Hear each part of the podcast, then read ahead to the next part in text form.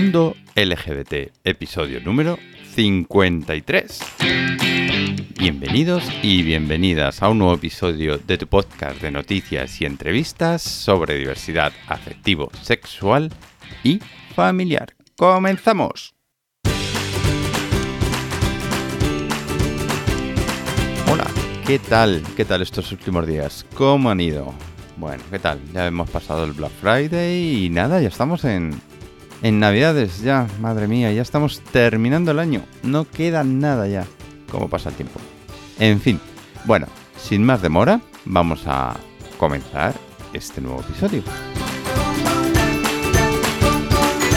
Y bueno, como ya has podido ver en el título del episodio de hoy, ya sabes quién está con nosotros. Está Fran, que indudablemente cuando le tuve delante vi claramente por qué ha ganado el concurso de Mr. Gay España, porque el chico es guapo y atractivo, eso es cierto. Pero como le dije a la hora de, preparar la entrevista, que, bueno, que yo quería conocer más el, el Frank que había debajo de, de, esa banda que en su momento le, le pusieron para conmemorar que había ganado el, el certamen. Así que, bueno, es un placer charlar con él, sincero, amable, noble, divertido, ameno y desde luego que, que, fue un gustazo el tiempo que pasamos charlando. Se nos quedó corto como siempre, como siempre se quedó corto, pero bueno, no hay duda de que en esta hora que dura casi la entrevista supimos y conocimos un poquito más de Fran. Y de verdad, de verdad, que yo particularmente quedé encantado.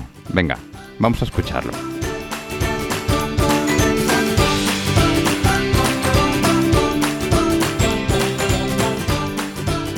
Que nadie te diga que no puedes hacer algo.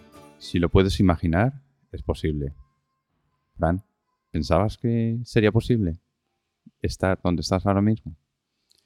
Bueno, no, no lo imaginaba, pero si lo preguntas a consecuencia de, del certamen, sí que te diré que hace 10 años, cuando estaba en casa de mi ex, mi novio por aquel entonces, leyendo una revista y un chico que conocíamos apareció como modelo, me vino un flash como diciendo, ah, me veo ahí como de, de Mister alguna vez. Y diez años después, cuando se ha cumplido, mmm, me acordé de, de, aquello y dije, bueno, mi abuela me dice eso, que si cierras los ojos y lo deseas fuerte, se cumple. Y yo soy un poquito de esa opinión. Madre mía, hoy estamos con Fran Francisco José Alvarado Lavado, Mr. Gay España 2018. Bienvenido, Fran. Muchas gracias. Muchas gracias a ti por aceptar la invitación del mundo LGBT y estar aquí charlando y, como te he comentado en alguna ocasión, conociendo más a, a Fran. Perfecto. Así que, ¿vamos a ello? Dale. Venga. Bueno, 29 años casi recién cumplidos, bueno, un poquito, ¿no? Pero 29 años. Nacido en Montánchez, Cáceres. Bonito pueblo. Sí. ¿Verdad? Muy bonito. eh, profesionalmente médico de familia. Exacto. Que te licenciaste en Salamanca. Ahí, Ahí. en la ciudad dorada. Exactamente. Cuéntanos, ¿siempre quisiste ser médico? Pues sí. Desde los seis añitos siempre dije que quería ser médico y eso que en la familia no tengo a nadie que sea médico. Soy el primero de la familia. No sé muy bien el motivo, pero realmente desde esa edad empecé a decir, pasé por médico veterinario pediatra, pero estaba todo muy relacionado. Ajá, interesante. Eh, Mr. Gay España 2018, el 6 de julio, fuiste Mr. Gay, pero de eso vamos a hablar luego posteriormente, si te parece. Sí. Y buscando sobre ti, bueno, a mí me salen un montón de cosas. Ahora veremos a ver qué es verdad y qué a lo mejor es un poco exagerado por las redes acrobacias, uh -huh. baile, crossfit, eso sí sé que sí. El crossfit sé, sé que sí. Sí, eso es. Eh, ¿Futuro estudiante de psicología?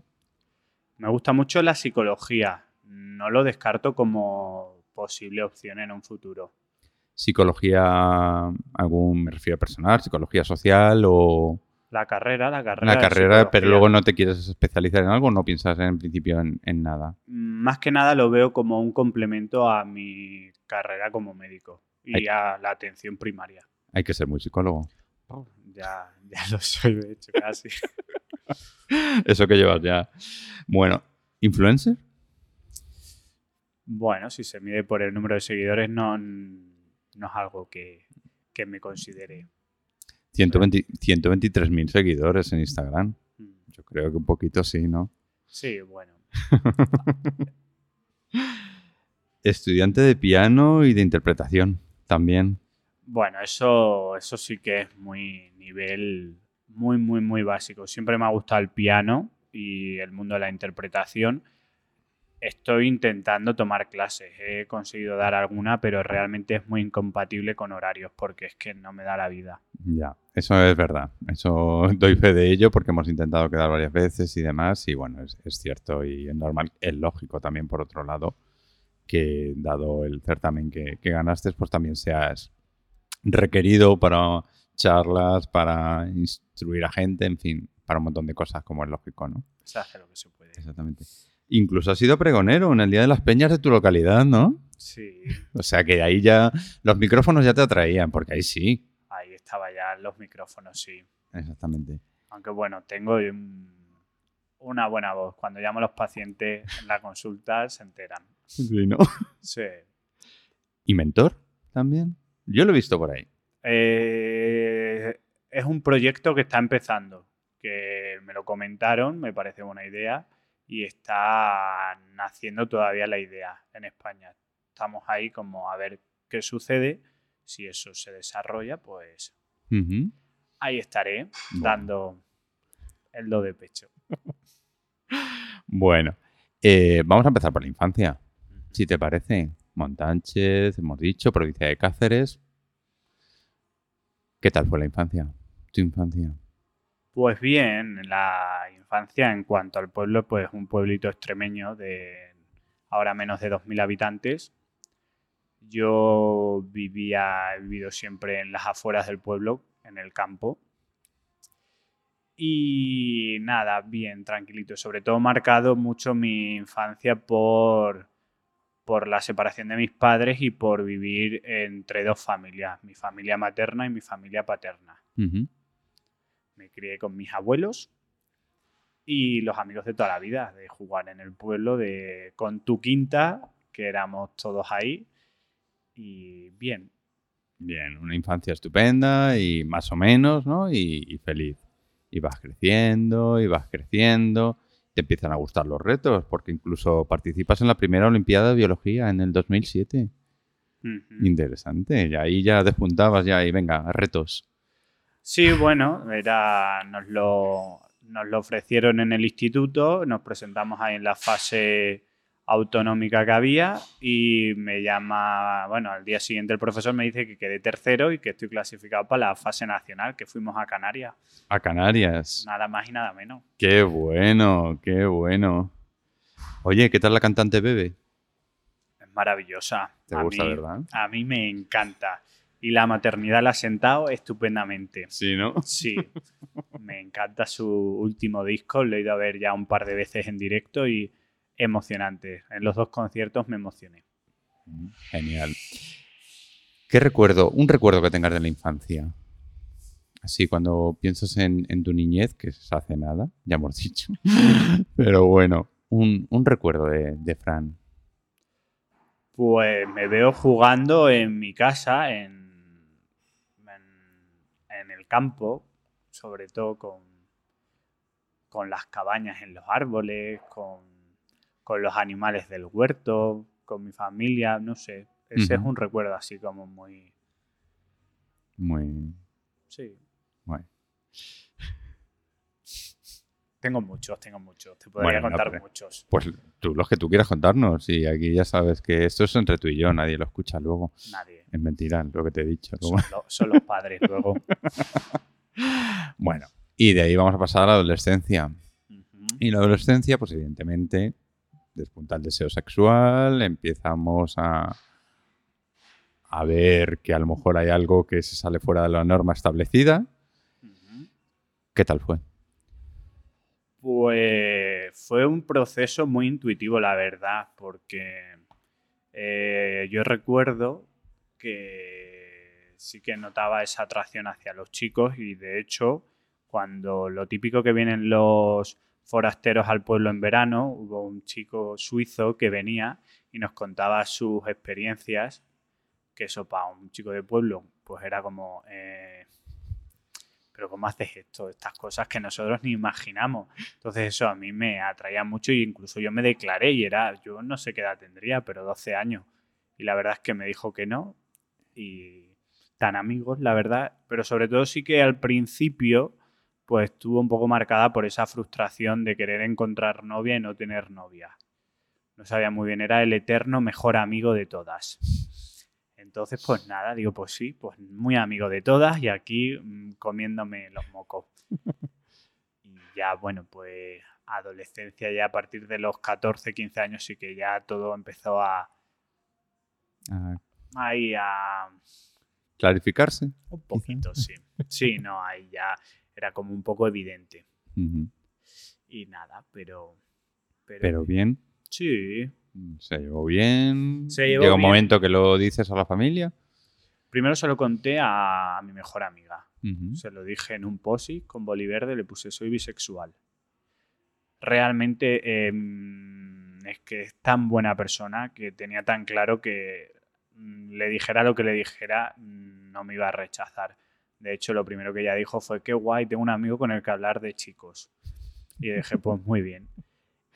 Y luego realmente el cambio vino sobre todo con la educadora social del instituto que yo le comenté pues lo que sentía, nos llevábamos muy bien con ella y yo le mostré mi situación como que yo era bisexual, que sentía atracción por los chicos, pero que muy poco, que sobre todo uno, que era el que más me gustaba, Naim Thomas, por cierto, fue Sí. el, el boom de, de Operación Triunfo. y le dije que las chicas para enamorarme y formar una familia. Y nada, ella me dijo que cuando me citaba yo, si al pensar en chicos o en chicas. Me vio la cara y me dijo, piénsatelo y no respondas ahora. Dice, simplemente que llegará un momento en el que, aparte de atraerte, eh, pues si te enamoras de esa persona, pues realmente te olvidarás de lo otro. Y así fue, dicho y hecho. La verdad me esclareció mucho ella y me ayudó mucho. Le mando un besazo desde aquí. Gracias, Noelia, porque me quitó mucho prejuicio y, y mucha confusión desde muy prontito. Si es que tendría 15 añitos, entonces muy bien. Qué bueno, qué bueno. Genial. Y de ahí, pues bueno, ya terminas el instituto y decides estudiar medicina, ¿no? Y te vas a Salamanca. ¿Por qué Salamanca? Pues teníamos la opción de Badajoz o Salamanca. Eh, pero me llamaba más la atención Salamanca como ciudad. Siempre es como. Tiene más. No sé. Más fama de ciudad universitaria. Entonces, nada. Pues mi familia no lo dudó, así que allí que me fui, a. Salamanca. Por cierto, hablando de tu familia, ¿qué es eso de que tu madre os habla en femenino? Pues no sé, mi madre, pues a los de la casa les, nos llama en femenino porque en plan algo cómico. Mi madre es súper divertida. Eh, tiene un sentido del humor genial. Y, y, pues eso, cuando se enfadaba conmigo me decía, ¡Paca! Oh, y yo le llamo Pepa, que no le gusta nada. Ella ahora es María José y entonces yo le llamo Pepa. Y entonces nada, ahí, ahí empieza todo y llama a todos los miembros de la familia en, en femenino. Dana, Java, Rubena. Y entonces pues nada, no sé, una Muy bien. broma. Muy bien, muy bien. Volvemos a Salamanca. Estás ahí, también te sale la oportunidad de irte de Erasmus. ¿A dónde? A Estambul. Casi nada. Bebo, bebo. Bebe, bebe. Es que estamos aquí tomando café también. para despertarme un poco. Pues realmente, a ver, yo no era un estudiante brillante. A la hora de elegir la, el destino, pues estaban los últimos de, de, la, de la lista. Y de los destinos que quedaban, el que más me llamaba la atención era Estambul. Y bueno, eh, me alegro tanto porque creo que a día de hoy, bueno, de las posibles opciones que había, el resto eran ciudades europeas. Puedes pasarte lo mejor o peor, Sí. pero creo que lo que te ofrece Estambul con el cambio cultural, de religión y demás, creo que no te lo ofrece ninguna otra ciudad europea. Ah, entonces, repetiría sin lugar a dudas. Sí. Me encanta. Hasta ahora es la ciudad más bonita que conozco. Estuviste un año allí, ¿no? Haciendo el, el Bueno. Erasmus. Nueve meses. Nueve meses. Sí, más o menos. ¿Y qué tal, ya no solamente la experiencia de la ciudad, sino la experiencia como futuro médico que, que ibas a hacer? ¿Qué tal esa experiencia allí en Estambul? Me refiero porque salimos del ámbito europeo, que vamos a decir que es otra sociedad, otra religión, exactamente. ¿Qué- ¿En qué te ayudó, si te ayudó en, en algo, esa experiencia allí? Como Eh, profesional. Sí, como profesional, bueno, realmente es una, es una realidad. El Erasmus a nivel académico no es el mejor año. Es Mm. decir, eso eh, quien diga lo contrario, a no ser que sean en sitios muy eh, así, miente. Desde mi punto de vista, habrá cada uno, pero realmente creo que el Erasmus te ofrece otro tipo de desarrollo personal, cultural y otro tipo de crecimiento. En cuanto al nivel profesional, sí que vi que la figura del médico allí era muy respetada. Mm, Muy respetada hasta puntos en que tú decías que estudiabas allí y la gente cambiaba totalmente su actitud frente a ti y como que en cierta parte te endiosaba y era como, bueno, ya está, si es que soy una persona normal como tú y que solamente que estoy estudiando medicina, pero no, no, tú decías medicina y eran wow. Y la gente te hablaba con una admiración y un respeto que desde luego aquí en España yo no lo, no lo veo ajá. allí me sorprendió. Y luego sí que es cierto que aunque sea un- una beca pública, sí que tienen un convenio en la universidad con una universidad privada, entonces pude estar en hospitales que manejaban mucho presupuesto y, y claro, eh, algo totalmente diferente porque eran hospitales pues eso que con pacientes que pagaban mucho dinero, Mm. estudiantes que eh, si mal no recuerdo, creo que el, el año de la matrícula eran en torno a unos 10.000 euros. Vale. Y entonces. Que no todo el mundo podía, claro. No, no, desde luego, yo, vamos, yo desde luego que no. Entonces éramos un poco privilegiados.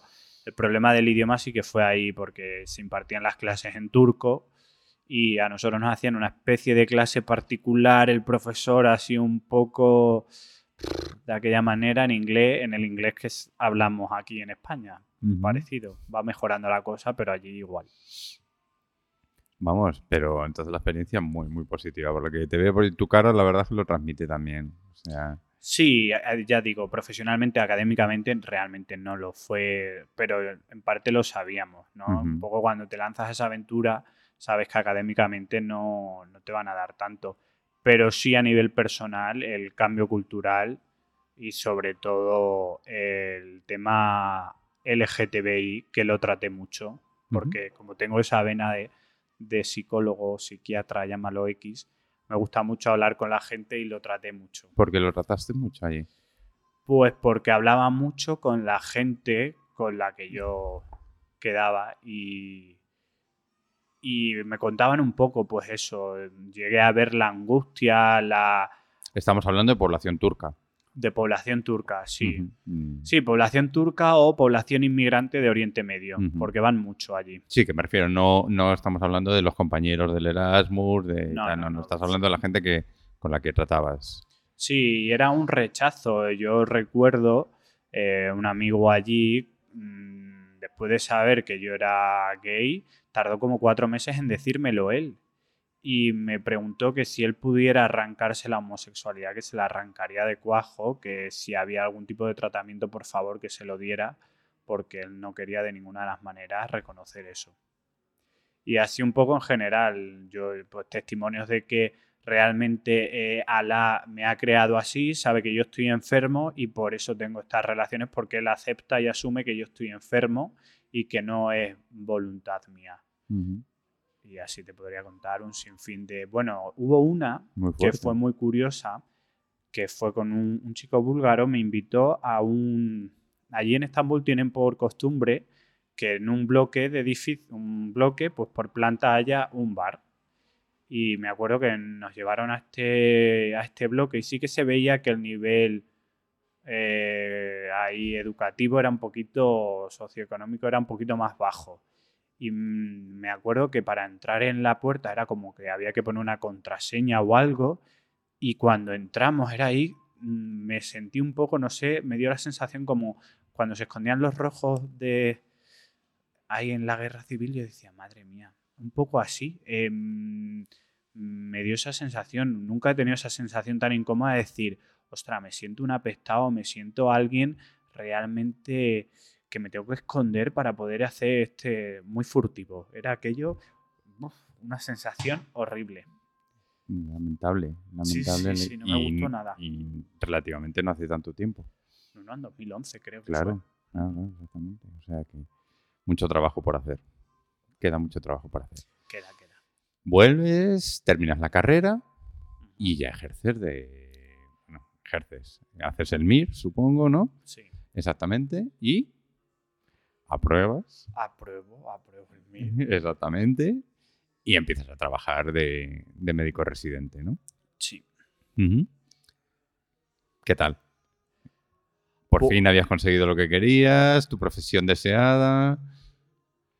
Muy bien. A ver, realmente el primer choque yo creo que, que se lleva a un residente es comprobar la realidad y que mm, la práctica no tiene nada que ver con la teoría. Y que aplicar la teoría en nuestro ámbito es un poco mm, más difícil porque siempre cada paciente pues te cambia un poco el diagnóstico y demás. Pero sobre todo estos cuatro años, más que confirmar toda esta parte científica y la parte biológica un poco de la medicina, eh, a mí quedo con el paciente, es decir, con, con el enfermo más que con la enfermedad. Es decir, el trato humano, las habilidades de comunicación, eh, es lo que realmente me ha terminado de, de enamorar de mi profesión y, y lo que realmente quiero seguir haciendo. Por eso lo de psicología, la atención primaria y todo esto. Más que una especialización en concreto, ¿no? Bueno, yo creo que la medicina de familia es la que más trata con el paciente, es decir, vamos a visitarles a su domicilio, eh, nos cuentan absolutamente todo, eh, incluso tenemos la parte de comunitaria, que sí que podemos hacer cosas por la comunidad y demás. Y sí, yo a mí, a mí me fascina realmente. Me siento un poco como en el pueblo, ahí con las abuelinas, y a mí me encanta. Bien. Ya que estamos hablando de medicina, ¿qué tal la, la la salud? Evident- vamos a decir, salud sexual dentro de la población LGBT. Bueno, no vamos a, a ceñirnos solamente a la salud sexual, porque evidentemente también a nivel de psicología también hay cierta problemática que por ser o pertenecer al colectivo LGBT seguramente que padecemos. Es decir, llevamos padeciendo mucha discriminación, llevamos, como tú has dicho, ocultándonos, siendo así, con lo cual eso a la larga también nos influye y demás. ¿Cómo lo ves tú, la salud dentro de la población LGBT? Hombre, eh, es cierto que un poco toda esta cultura al cuerpo sí que hace que haya un poco de obsesión por hábitos saludables. A veces, eh, cuando nos pasamos de la raya, empezamos a adoptar hábitos que ya no son tan saludables y que, bueno, pues todo el consumo este de, de anabolizantes y, bueno, yo creo que un principal problema hoy en día ya no solo en la población LGTB, sino eh, lo que veo en la población es eh, los trastornos ansioso-depresivos que hay, y más en una ciudad como Madrid que es frenética, Mm. eh, a mí me, me sorprende mucho. Es decir, es que eh, la gente va totalmente a lo loco, eh, tienen una ansiedad brutal, unos problemas, y lo quieren todo solucionar con, con pastillas mucha gente o incluso cosas mm, no tan evidentes. El colesterol, la gente le explicas que tiene que hacer dieta o que tiene que hacer ejercicio y prefieren una pastilla Sí. a ponerse manos a la obra. Y me sorprende mucho, la verdad. Con lo cual hay que hacer mucho trabajo también ahí. Hay que hacer mucha educación sanitaria que nos compete a nosotros, claro. Exactamente. Y vamos a hablar de la sanidad en España. ¿Qué tal? ¿Tú qué opinas? Hombre, yo creo que, vamos, se sabe que tenemos uno de los sistemas sanitarios mejores del mundo, lo que pasa que se están haciendo muchos excesos y cada vez se invierte menos. Sí que parece o da la sensación, y ha- hablo desde mi impresión no está en ningún caso pues ahí fundamentada ni nada, pero sí que parece que hay como un desvío de capital de lo público a lo privado, que no, es, no se sabe muy bien, pero mm, sí que veo que todo este tema de, de invertir menos, pues las listas de espera y demás, pues sí que la gente está empezando como a, a demandar más la, la privada precisamente por los tiempos de espera. El resto de cosas, bueno, sí que creo que falta personal sanitario, que realmente hay mucho paciente por mm, cada profesional. Y eso, pues bueno, creo que, que le resta calidad a una atención que es muy buena y que es de unos modelos, el modelo a seguir en muchos otros países. Por descontado, estamos hablando que tú eres visible en el trabajo, evidentemente.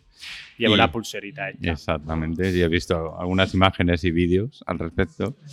Y también colaboras en la campaña Hazte Visible en el trabajo. De ahí la pulserita.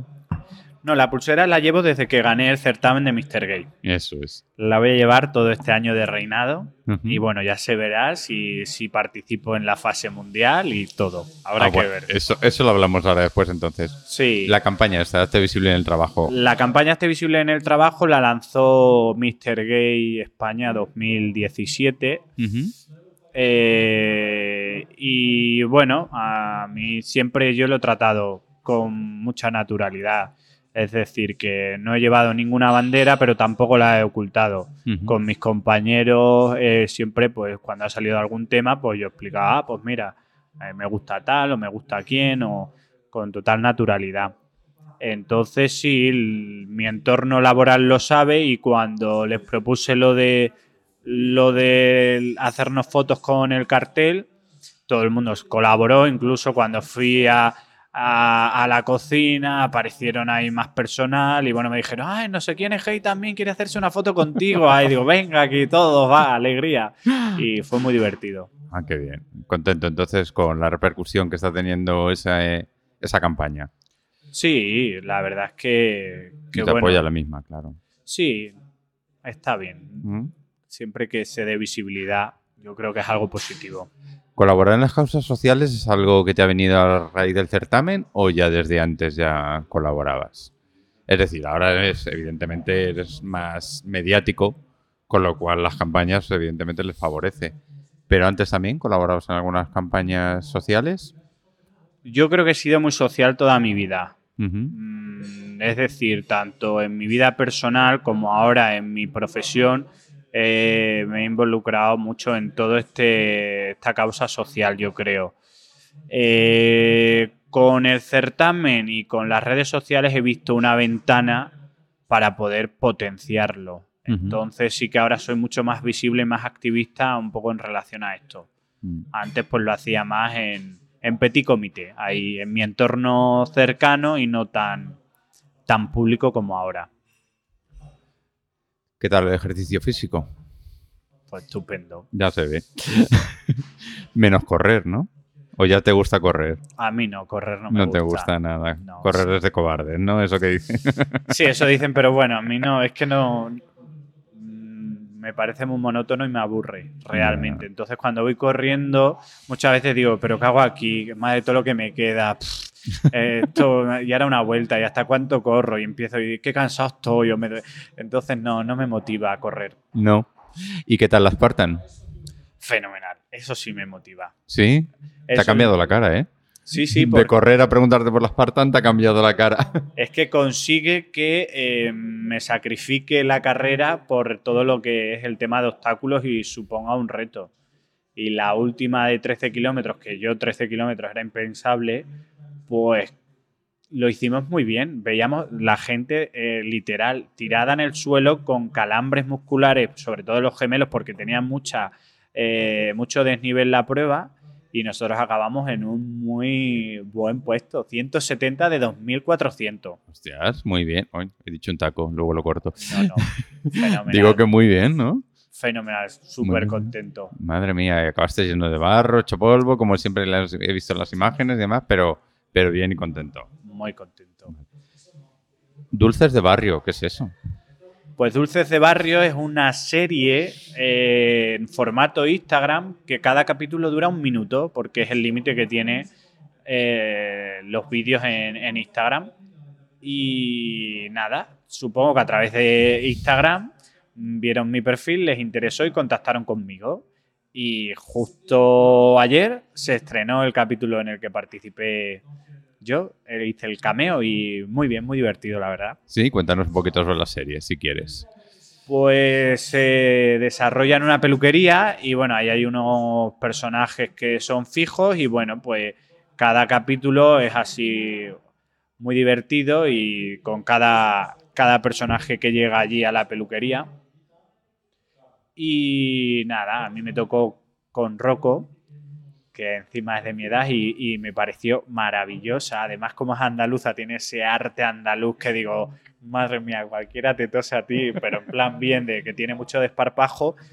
Y fue muy curioso porque, claro, todos son actores. Yo puedo intentar hacer algo, pero yo no, no soy actor ni me he formado. ¿Pero estás estudiando interpretación, no? He dado alguna clase, pero, pero no, ellos son profesionales, se dedican a ello y saben un montón. Y me acuerdo cuando empezaban a grabar, ellos se ponían en su papel y yo era así como, digo, ¿qué hago aquí? Incluso improvisaban y yo digo, pero si eso, eso no está en el texto, ¿qué, qué estáis diciendo?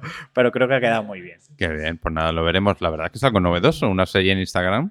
Siempre son series en YouTube. Hasta ahora, la verdad es que me sorprendió cuando, cuando lo vi. Es algo novedoso y seguro que, Sí, que, bueno, seguro que funcionará muy bien. que miren el capítulo y así le dan visualizaciones. Exactamente. Nada más pondremos el enlace en, en las notas del, del programa para que todos nuestros y nuestros oyentes lo puedan ver. Fenomenal. Oye, Acrosport, ¿qué es eso? Acrosport, pues creo que puede ser el deporte de mi vida, yo creo. ¿Ah, sí? Empecé en el instituto, que mi profesora de educación física en segundo de la ESO, pues nos presentó el bloque de, de Acrosport y no sabíamos muy bien qué era. De hecho, eran como figuras y equilibrio mm, con- en pareja o en grupo y demás, y eran muy, muy, muy básicas. Y nos dijeron que preparáramos una actuación. Y no sé por qué, tomé la voz cantante, elegí la música, un poco el vestuario, la idea del- de la actuación, de la coreografía y los elementos. Y a partir de ahí me empecé a involucrar, empecé a entrenar más, que llegué a formar un grupo en el pueblo, que actuábamos los veranos en la Plaza de Toro. Y cuando salió el primer curso de entrenador y juez nacional de gimnasia acrobática aquí en el Centro de Alto Rendimiento de Madrid, aquí que me vine, mm, de empalmada de mi primer año de carrera en Salamanca, y cuando llegué, claro, para muchos era un mero trámite burocrático porque ya se dedicaban a ello mucho tiempo, pero era la primera promoción y estuve con los mejores acróbatas del panorama nacional, con profesores y entrenadores de campeones mundiales y yo allí diciendo a mi profesora del instituto, eh, yo, ¿esto qué es? Este deporte yo no lo practicaba. Digo, sí, esto, esto es muy profesional. Digo, nosotros hacíamos otra cosa. Y muy bien, lo retomé aquí en Madrid hace dos años a través de, de Instagram que vi a, a Oso Project, que hacía ahí, él subía los vídeos saltando y le pregunté, oye, ¿dónde haces acrobacia? Me dijo y demás. Y ahí que me apunté, llevo dos años retomando otra vez aquello porque con la carrera tuve que parar. Que pararlo. He visto alguna foto en Instagram que haces alguna pirueta con él y, Sí. y la verdad es que muy, muy bien. Sí, muy sugerentes. Sí, vamos a dejarlo ahí. Fran, ¿eres romántico? Sí. ¿Todavía? ¿Se lleva el romanticismo? Sí, yo creo que sí. Bueno, a ver, si no se lleva, me da igual, yo lo llevo. Sí. Y quien lo compré, pues se lo vendo. es decir, mm, yo. Sí, yo creo que la gente sí. eh, está la gente muy mal acostumbrada y se creen que por el mero hecho de ser detallista o mostrar afecto, eh, estás mostrando ya un, un compromiso de por vida. Y yo soy muy cariñoso, soy muy afectivo y lo voy a seguir siendo. Y en todo momento explico que no, esto no significa que, que quiera matrimonio. Y no sé, creo que la gente es cierto que tiene ese miedo a mostrarse ese afecto. A mí no me asusta y es que como no tenga ese afecto no, no va eso a ningún lado. La gente buscamos afecto, buscamos mucho afecto. Sí, yo creo que en general la gente busca afecto. Aunque eh. parezca que no, ¿sabes? A lo mejor dentro del ambiente. Vamos a hablar dentro del ambiente. Dentro del ambiente. Sí se busca, yo creo. Además, eh, llega un momento en que ese bucle de, de tan sexual y, y tan primario, ¿no? Al final acaba saturando. Yo creo que la gente realmente tiene un problema de adicción al sexo, que se le suma el problema de adicción a las drogas. eh, y claro, no puede escapar de, de- de ese bucle, entonces no hay cabida para el afecto, pero en el momento que lo ven, realmente es muy reconfortante para este tipo de. para nosotros cuando estamos en esa situación. Yo creo que sí, que es un poco falso ese, ese perfil tan sumamente fiestero que, que solamente busca relaciones sexuales sin ningún tipo de afecto. Yo creo que el ser humano es un animal sociable, necesita ese cariño y esa interacción, no solamente sexual. Entonces, me estoy poniendo muy técnico yo. No, estamos conociendo a Fran. Pues ese Fran. Yo creo que sí, que, que sí. Al fin y al cabo, en el momento que das cariño, yo todavía no he visto a alguien, algunos sí, que en el momento que ofreces ese cariño te hagan así. Se sorprenden, pero porque creen que, que a lo mejor te piensas tú que quieres ahí comprometerte con Sí, alguien. el, y, el anillo ya. y es que no, que no, que no. Pero ¿qué pasa? Cuando se lo explicas, realmente se relajan y dicen, jova, dice, qué a gusto está contigo, me has hecho sentir como si te conociera de toda la vida. Y se queda ahí, que a lo mejor es un encuentro esporádico y se acabó. Pero se sorprenden por eso. Digo, es que porque quedemos una vez no significa que nos tengamos que tratar como objetos y. No sé. Como un pedazo de carne, ¿no? Sí, que también, pero una cosa no quita la otra. Exactamente. Y otra pregunta. ¿Depilación sí, depilación no? Pues depilación, lo que quiera cada uno. Es que no sé cómo da tanto debate el tema del vello corporal. En mi caso, que bueno, pues mira, cuando me apetece me lo dejo y cuando no me lo quito. Es cierto que a mí sí que me gusta el punto del vello, pero vamos, que también me viene un chico sin, sin vello y me da igual, que es que a mí no me, no me obsesiona tanto. Es cierto que en verano es más sufrido porque con el sudor. Y es cierto que huele uno peor. Las cosas como son. Pero quitando eso, si uno es higiénico y se lava bien, no hay problema. O sea que tú te da igual, a favor o en contra. Pero tú la depilación, no.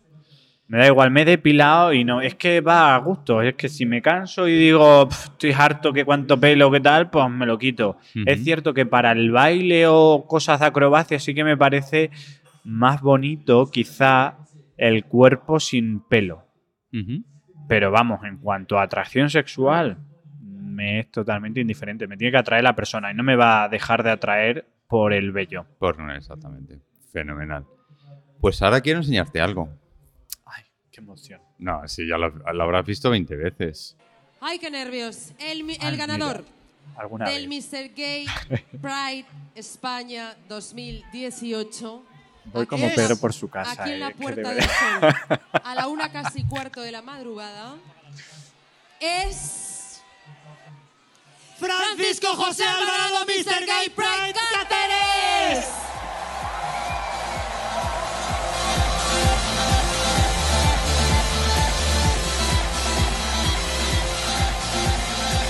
mi abuela.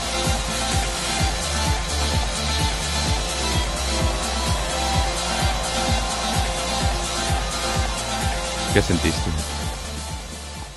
Pues la verdad es que el momento más emotivo fue realmente buscar a mi abuela en el público. Es decir, eh, mi abuela llevaba horas gritando porque la gala fue larga y mi abuela llevaba eh, horas ahí saltando y, estaba súper contenta. Yo que sentí, pues realmente eh, un reconocimiento un poco por lo que había apostado. Porque no me considero un modelo eh, físicamente, ni mucho menos.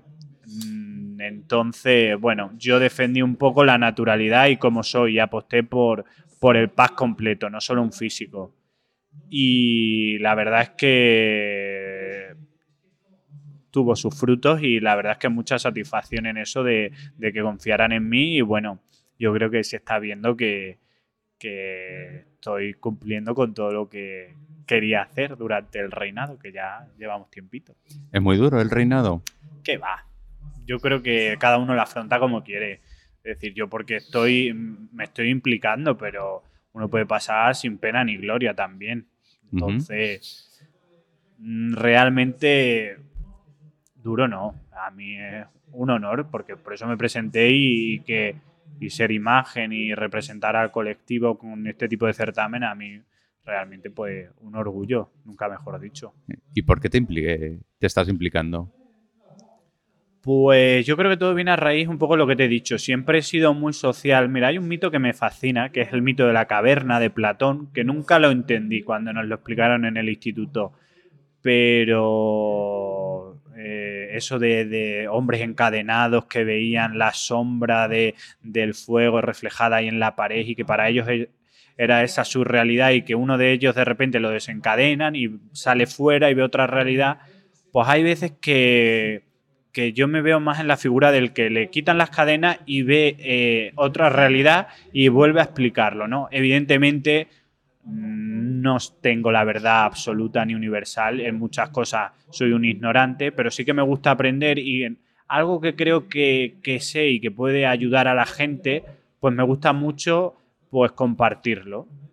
Y entonces un poco ha pasado eso con las redes sociales. Al principio lo hacía en mi día a día, con, mi entorno, y con las redes sociales sí que he recibido mucho feedback de gente que me ha escrito dándome las gracias o pidiéndome consejo por dar visibilidad, por tratar todo con tanta naturalidad. Incluso me han llegado a decir, que has hablado del vello, dice, ¿cómo sales en la foto siendo gay con vello y siendo médico? Es decir, una serie de cosas que digo, jova, digo, cómo la gente tiene ese tipo de prejuicios y complejos, porque me decía que él, esa persona tenía vello y que le discriminaban por tener vello y ser gay porque no es lo, lo, más cool. Y yo, porque era, era de Estados Unidos, y yo, pues chico, no sé. Y un poco ha surgido eso con lo de Mr. Gay, pues seguir eh, intentando ayudar a la gente en la medida que pueda y sobre todo aprender, porque ya te digo, yo no sé todo, pero sí lo que creo que puede ayudar, pues lo comparto. Y si alguien me viene con un argumento mejor y digo, ah, pues tienes tu razón, pues digo, pues me lo apunto y lo llevo por bandera. Qué bueno. Eh, ¿Cómo fue el proceso? Eh, no me refiero a la elección, me refiero de un día decides, ay, me voy a presentar a Mr. Gay Cáceres A ver, yo... o Extremadura. Mr. Gay Extremadura sería. O... Era Cáceres, pero Cáceres. esto empezó cuando yo vi el certamen, vi la gala en Callao. Cuando era en Callao, vi a los chicos ahí y tal, y ya te digo, no sé, me daba el gusanillo, me diciendo, "Ah, me apetecía estar ahí y digo, que me elijan, no sé qué. Y ya lo pensé en el, en el World Pride, cuando fue el año pasado, Ujú. Estuve a punto, pero tampoco tenía las fotos ni estaba así motivado. Pero es cierto que justo el transcurso del año pasado sí que conseguí una sesión de fotos en la que estaba más así más delgadito y demás.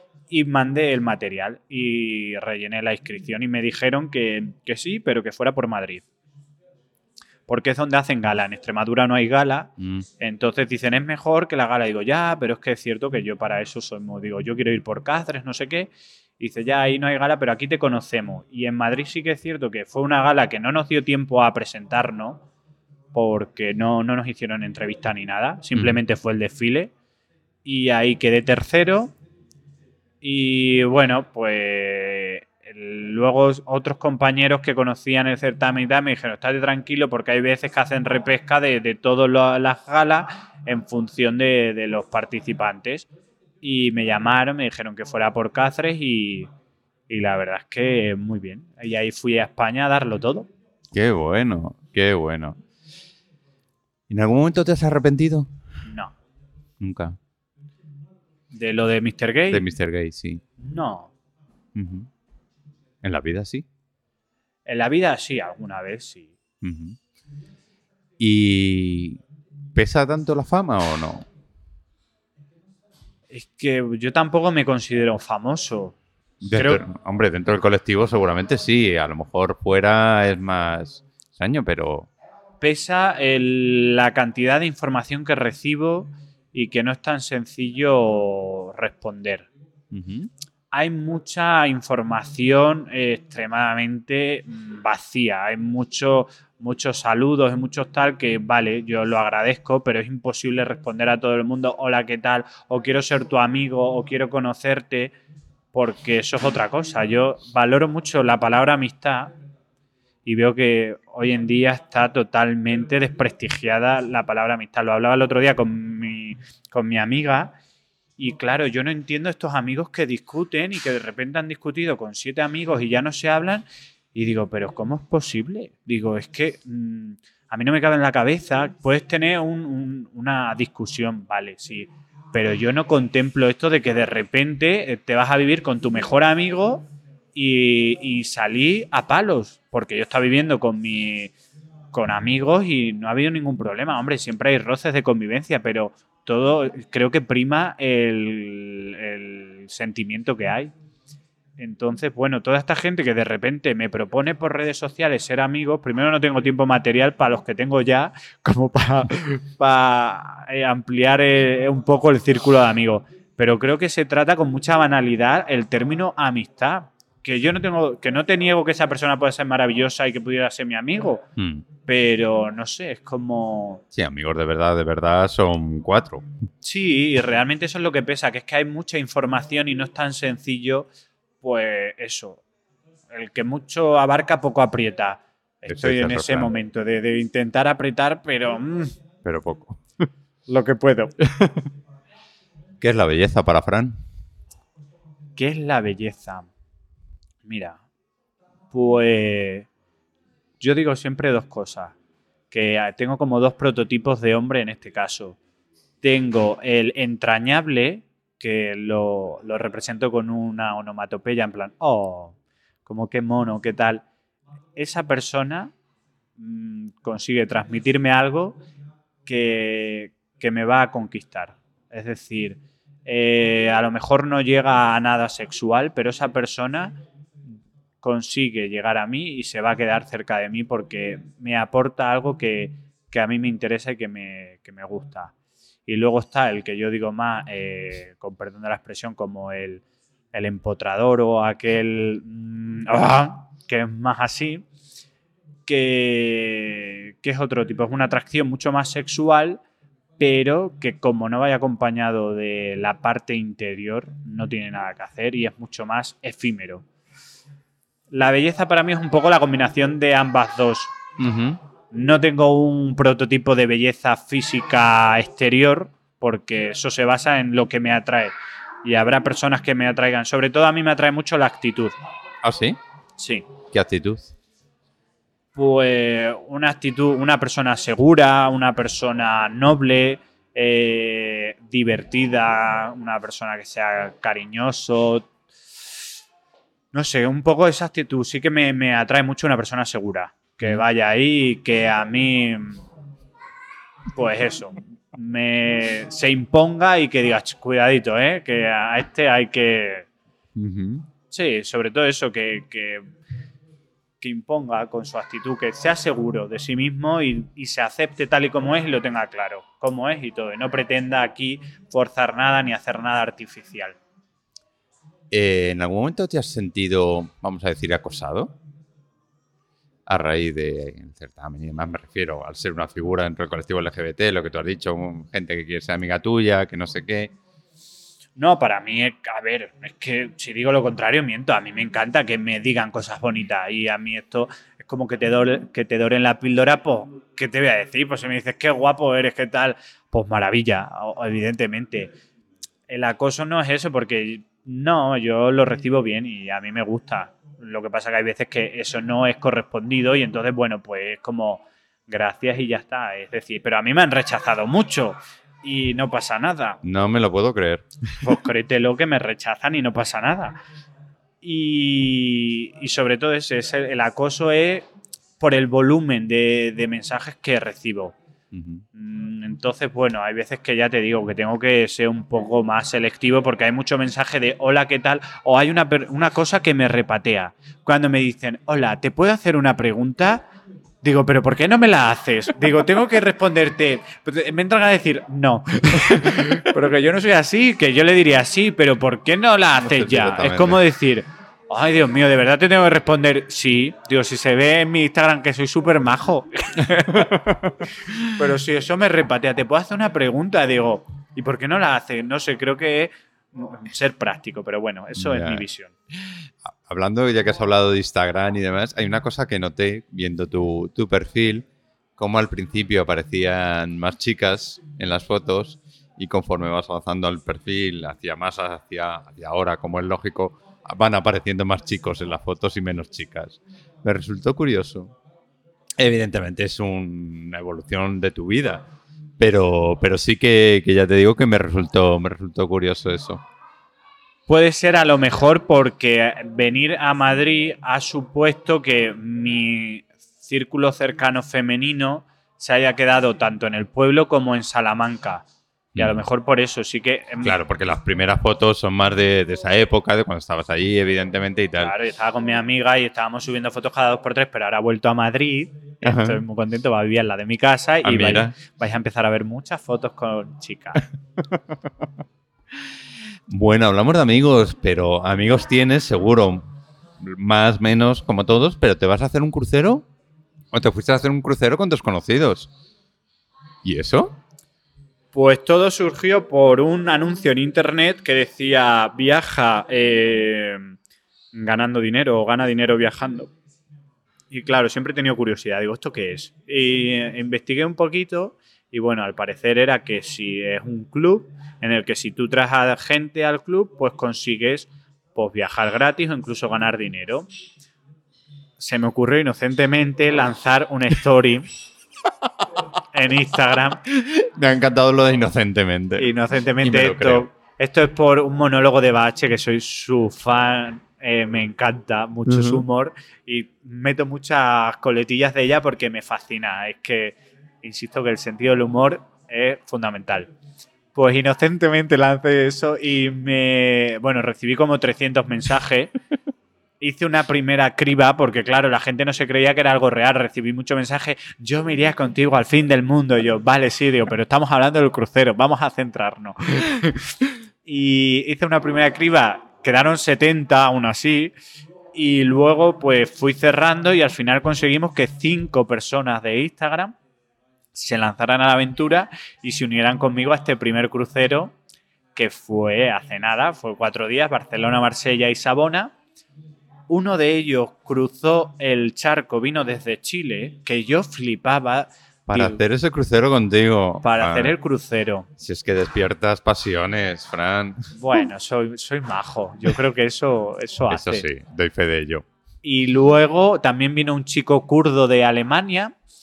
Y luego eh, Sevilla. Y los otros dos eran de, de, Valen- de, de Barcelona allí. Vivían en Barcelona. Bueno, uno de Paraguay, pero bueno. Y fue una experiencia muy buena porque fue personas que totalmente desconocidos, ya te digo, nos conocimos por redes.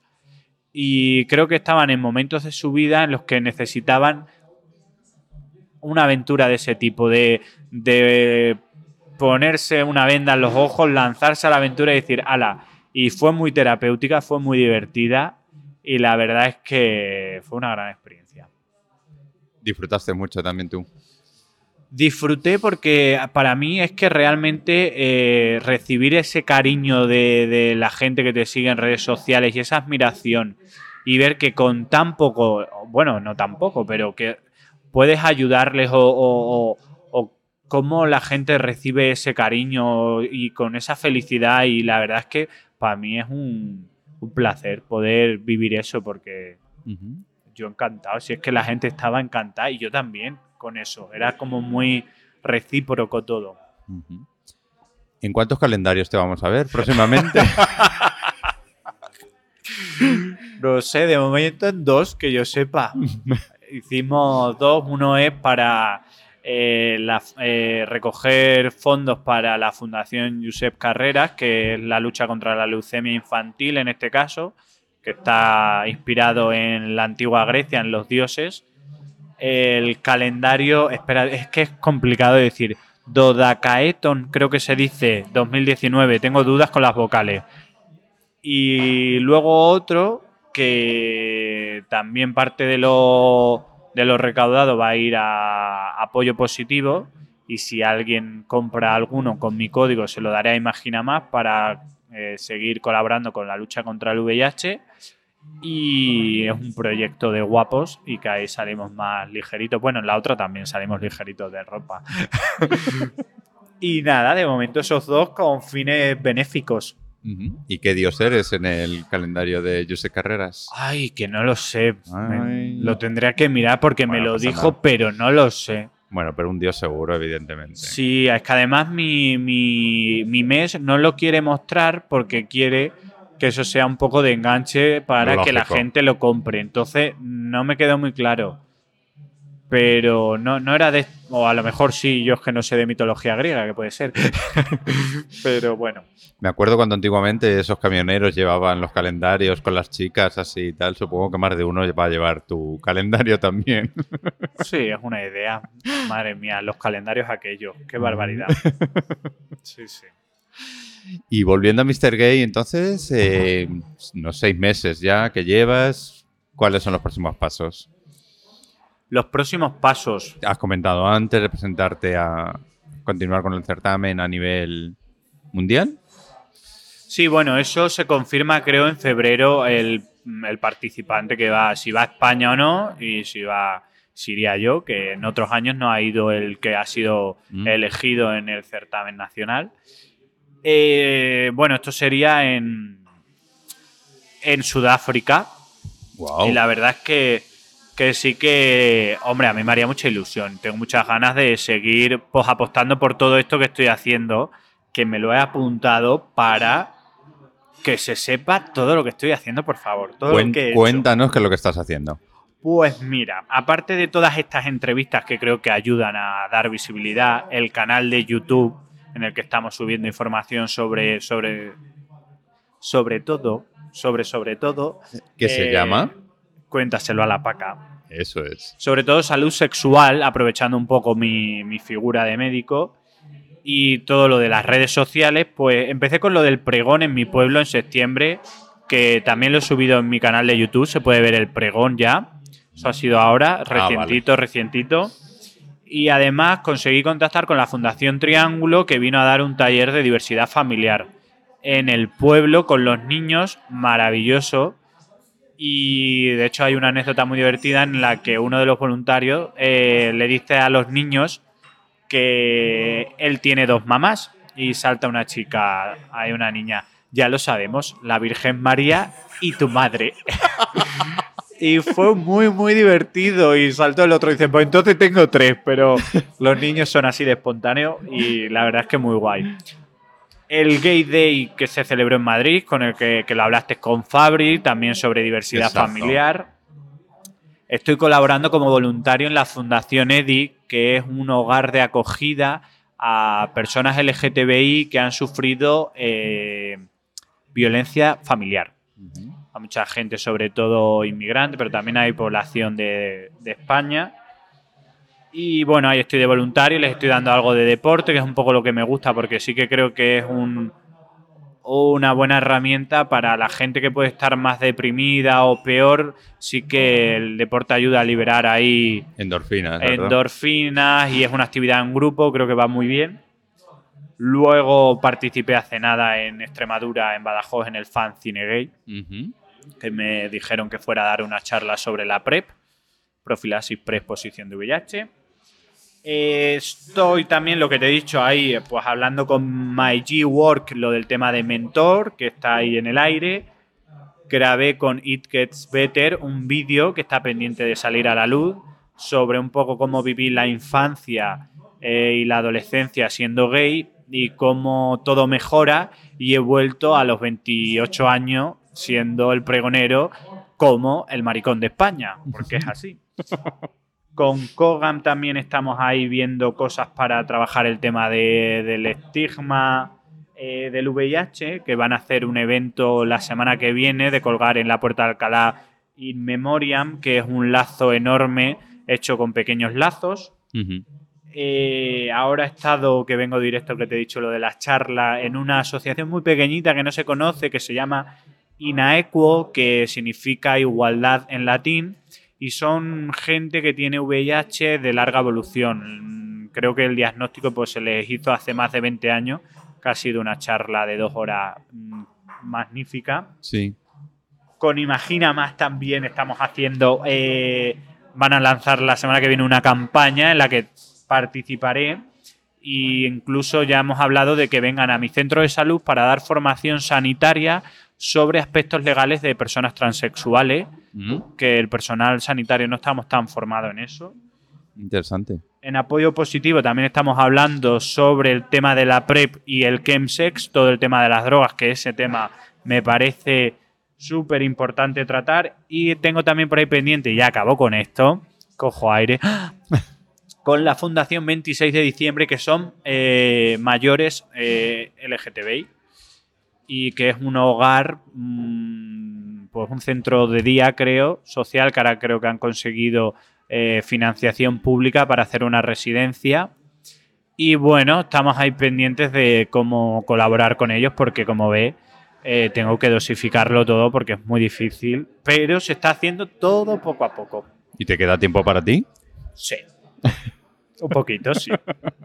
Hay que eh, buscarlo, si no, uno revienta. Ya, ya.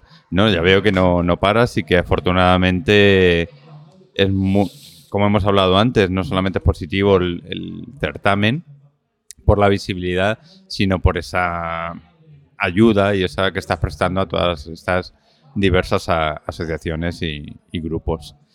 El tema de la PrEP y el chemsex y demás es algo que también quiero tratar en algún episodio del podcast, así es que también te, te invito en cualquier momento que, que tengas un hueco en tu apretada agenda. Lo buscamos, lo buscamos. Exactamente, y ahí ya sí que, si quieres, ya hablamos más específicamente de lo que es la salud sexual y, y demás. Así que nada. Sí, es muy necesario. Tema Mm. de adicción, no solo a drogas, sino al sexo y a las aplicaciones móviles.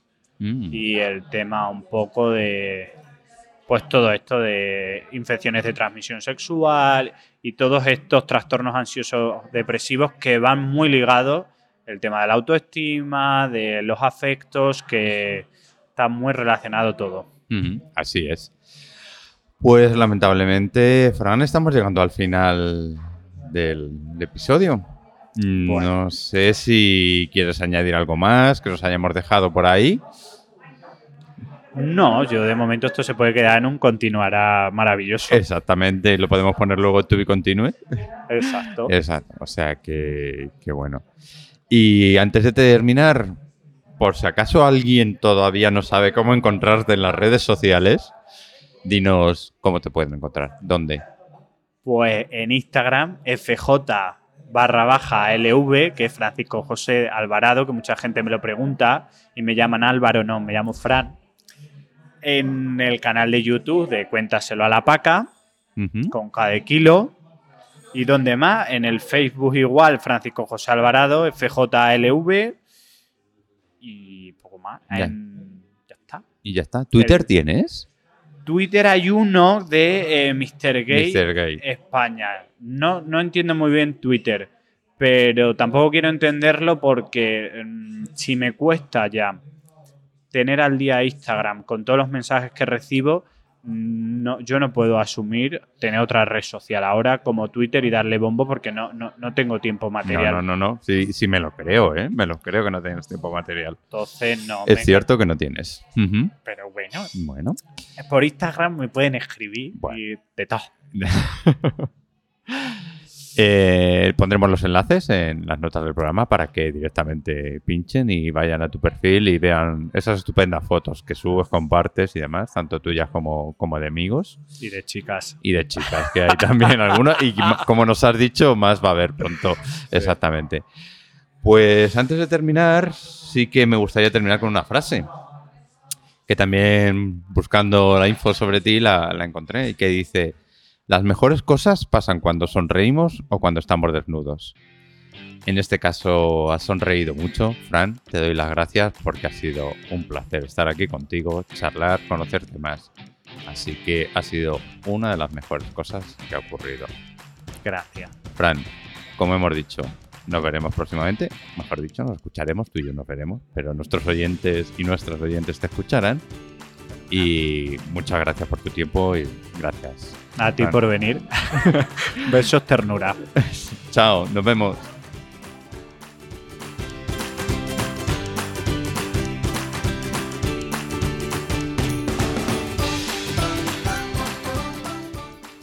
Bueno, ¿qué te ha parecido? ¿Qué te ha parecido la entrevista? La verdad es que muy bien, un chaval muy, muy majete, muy, muy divertido también. Y, y fue, fue fantástico charlar con él. Bueno, un poco de ruido de fondo, pero porque grabamos en una cafetería mientras ahí disfrutábamos de un cafetito, una Coca-Cola, en fin, una serie de cosas. Pero muy bien, muy bien. Desde aquí darle las gracias a Fran por, por ese tiempo que, que nos dedicó y bueno, espero que haya sido de tu agrado. Y ya sabes que el próximo, la próxima puede ser tú, o sea que si quieres estar aquí, charlamos, nos cuentas tu proyecto, tu idea, lo que sea, siempre ya sabes, referente al mundo de la diversidad. Y bueno, pues sí, hemos llegado al final. Como siempre me paso de la hora, yo no sé lo que hago. Y antes de despedirme sí que quiero recordarte que el próximo sábado es el día 1 de diciembre, fecha en que conmemoramos la lucha contra el VIH, la lucha contra el SIDA, por lo que habrá innumerables acontecimientos. A mí me hubiera gustado hacer un especial, pero no ha sido posible por diversas circunstancias. Pero sí te animo, te animo a participar en los diversos actos y, y manifestaciones que pueda haber cerca de tu localidad, cerca de tu ciudad, para demostrar eso, que todos, todos juntos, estamos con las personas que padecen esta enfermedad y que igualmente todos y todas juntos conseguiremos acabar con esta pandemia. No lo olvides, el próximo sábado, 1 de diciembre. Recuerda que tienes todos los enlaces a los episodios anteriormente publicados en nuestra página web www.mundo.lgbt. Y si quieres ponerte en contacto conmigo, hacerme alguna sugerencia o lo que consideres oportuno, puedes hacerlo por medio del formulario de contacto de la web o en el correo hola mundo.lgbt y hacerme llegar temas a tratar, colaboraciones, noticias, lo que se te ocurra relacionado con el movimiento sobre diversidad y que te gustaría que aparecieran aquí. También recordarte que puedes encontrarnos en las plataformas de Apple Podcasts, en iOS, Spreaker, Evox, Spotify, Google Podcast, en fin, que nos puedes encontrar donde tú quieras. Lo importante, búscanos y si te gusta, compártelo, porque ya sabes que compartiéndolo conseguiremos llegar a más personas y a los que de una forma o de otra estos episodios, este podcast les pueda ayudar. Por tanto, ya sabes, compártelo y distribúyelo entre tus amistades. Y termino con la habitual frase de Harvey Mill. Sin esperanza, las minorías se rinden. Hasta el próximo episodio.